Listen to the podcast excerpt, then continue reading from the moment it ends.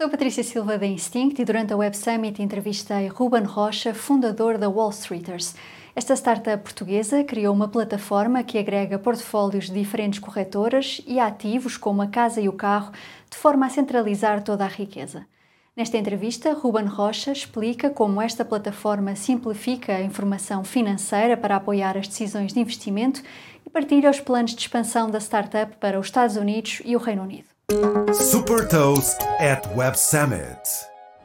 Olá Ruben, antes de mais obrigada por ter aceito esta, esta entrevista com o Super Toast. Começo por perguntar como é que surgiu a ideia de criar a Wall Streeters. Boa pergunta. Isto começou porque eu tinha alguns seguidores nas redes sociais, eh, já tinha uma página de investimentos, neste caso chamava-se Financial Tugas na altura, agora é só Ruben Rocha. E então o que é que acontecia? Eu tinha muitas mensagens no, no meu Instagram de pessoas a perguntar como é que posso investir nesta empresa X, qual é que é a empresa boa para comprar, qual é que é aquela para vender. E então o que é que nós fizemos? Fizemos uma plataforma que facilita esse processo todo, que é para eu não ter que andar a responder às mensagens do Instagram.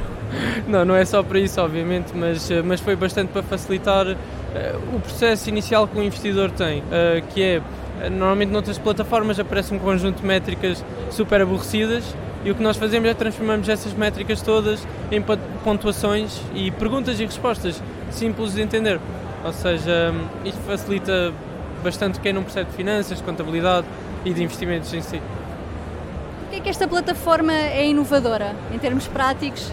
É, é por, por, essa mesma razão que eu estava a dizer, ou seja, neste caso, por exemplo, uma pessoa pode ir para o Yahoo Finance, que é uma plataforma que normalmente atribuem que é a nossa concorrência, mas não acaba por ser. O que eles fazem é, eles dão, dão um conjunto de métricas e indicadores ao, a uma pessoa normal, ou seja, na sua plataforma, e depois o que é que nós fazemos? Nós pegamos nessas métricas que são aborrecidas e que as pessoas não, normalmente, por exemplo, aparece um, um, valor de um P ratio com um valor de 10. A pessoa fica, ok, boa, e o que é que eu faço com esse valor agora? Nós pegamos nesses valores e atribu atribuímos uma pontuação de 0 a 10, 0 é bom e 10 é bom, uh, 0 é, é mau e 10 é bom. E acaba por ser uh, assim. Mas uma das grandes vantagens acaba por ser também o facto de ter eh, tudo centralizado na mesma plataforma, todos os investimentos sim, em sim. diferentes plataformas. Depois também temos esse segmento do negócio em que temos, eh, podemos agregar vários portfólios de diferentes corretoras, todas num só sítio, e não é só portfólios de corretoras, também podemos ter os ativos, como a casa, o carro, de forma a ter toda a riqueza num só sítio, o que é bastante bom porque em vez de ter que estar a abrir uma folha de Excel, posso abrir o telemóvel e consigo olhar para os meus investimentos no dia a dia. Ok, então aqui estamos a falar de ações, criptomoedas, ETFs e até a casa? Exatamente, exatamente, tudo isso. Uh, neste caso, até obrigações, PPRs, temos tudo. Uh, e a que tipo de investidor é que esta plataforma se destina? É mesmo para pessoal iniciante, uh, iniciante até nível intermédio, mas eu diria que até muito, muita gente avançada gosta da plataforma eu, por exemplo, não me considero um nível avançado, considero-me um nível se calhar intermédio, mas eu próprio gosto bastante de utilizar a plataforma porque dá-me logo uma percepção geral, uma filtragem rápida se a empresa está boa para comprar ou não, em termos dos seus fundamentos, ou seja, vendas, lucros, fluxo de caixa, que são coisas aborrecidas, né? mais uma vez, mas que nós tentamos simplificar ao máximo e apresentar eh, tudo de forma bastante simples. Uh, nesse caso, basicamente a plataforma uh depende muito da APIs, é isso? É verdade, sim senhor. Nós utilizamos uh, fornecedores de dados externos, neste caso de França, dos Estados Unidos, utilizamos vários, que depois nos permitem uh, agregar essa, essa informação toda, essa data, e depois fabricá-la num, num, algoritmo para a pessoa conseguir digeri-la muito mais facilmente. uma das promessas que tem também é a componente social. Por exemplo, poder acompanhar outros investidores, segui-los ah, e até pronto, poder replicar a, as estratégias. Isso já está implementado? Sim, sim, já está implementado. Neste caso, qualquer pessoa pode copiar listas de vigilância de outras pessoas, pode seguir outro investidor, pode copiar até o portfólio de outras pessoas ou seguir e recebe notificações se teve uma, uma transação de compra ou venda, o que é bastante bom, eh, porque assim, imaginemos que eu gosto bastante de, do portfólio do Zé Luís.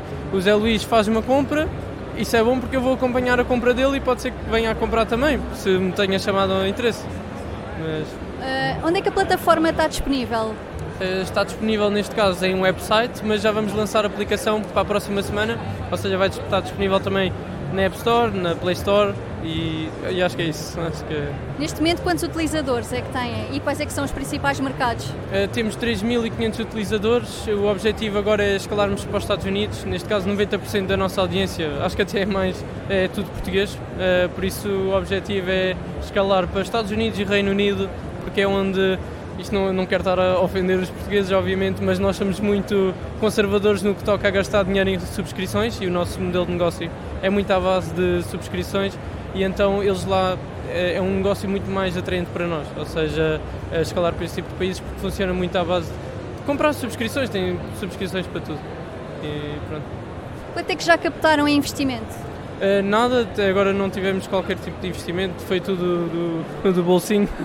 E então, pronto, nós tentámos ao máximo tentar crescer a empresa, tudo, tudo a partir das vendas e do, do negócio em si, o que não é muito comum nas startups, normalmente costumam levantar dinheiro logo no início. Nós focámos mais na criação do produto, entregar valor ao, ao consumidor e tentar, obviamente, agregar vendas uh, com isso. E foi, foi muito à base disso. Sim. Quais é que são os próximos passos agora? Já que não captaram investimento, pretendem captar investimento para fazer essa expansão, por exemplo, para os Estados Unidos? Exato, ou seja, esta expansão para os Estados Unidos é, é necessário capital é, para fazê-lo.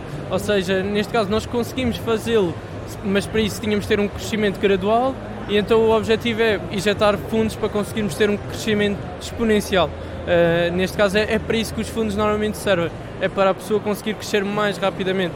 Uh, deste caso já tem que ter o sistema montado, nós já temos o sistema uh, montado, automatizado, e neste caso esta injeção vai simplesmente escalar o processo e mais rapidamente. A educação financeira também faz parte dos vossos planos, por exemplo?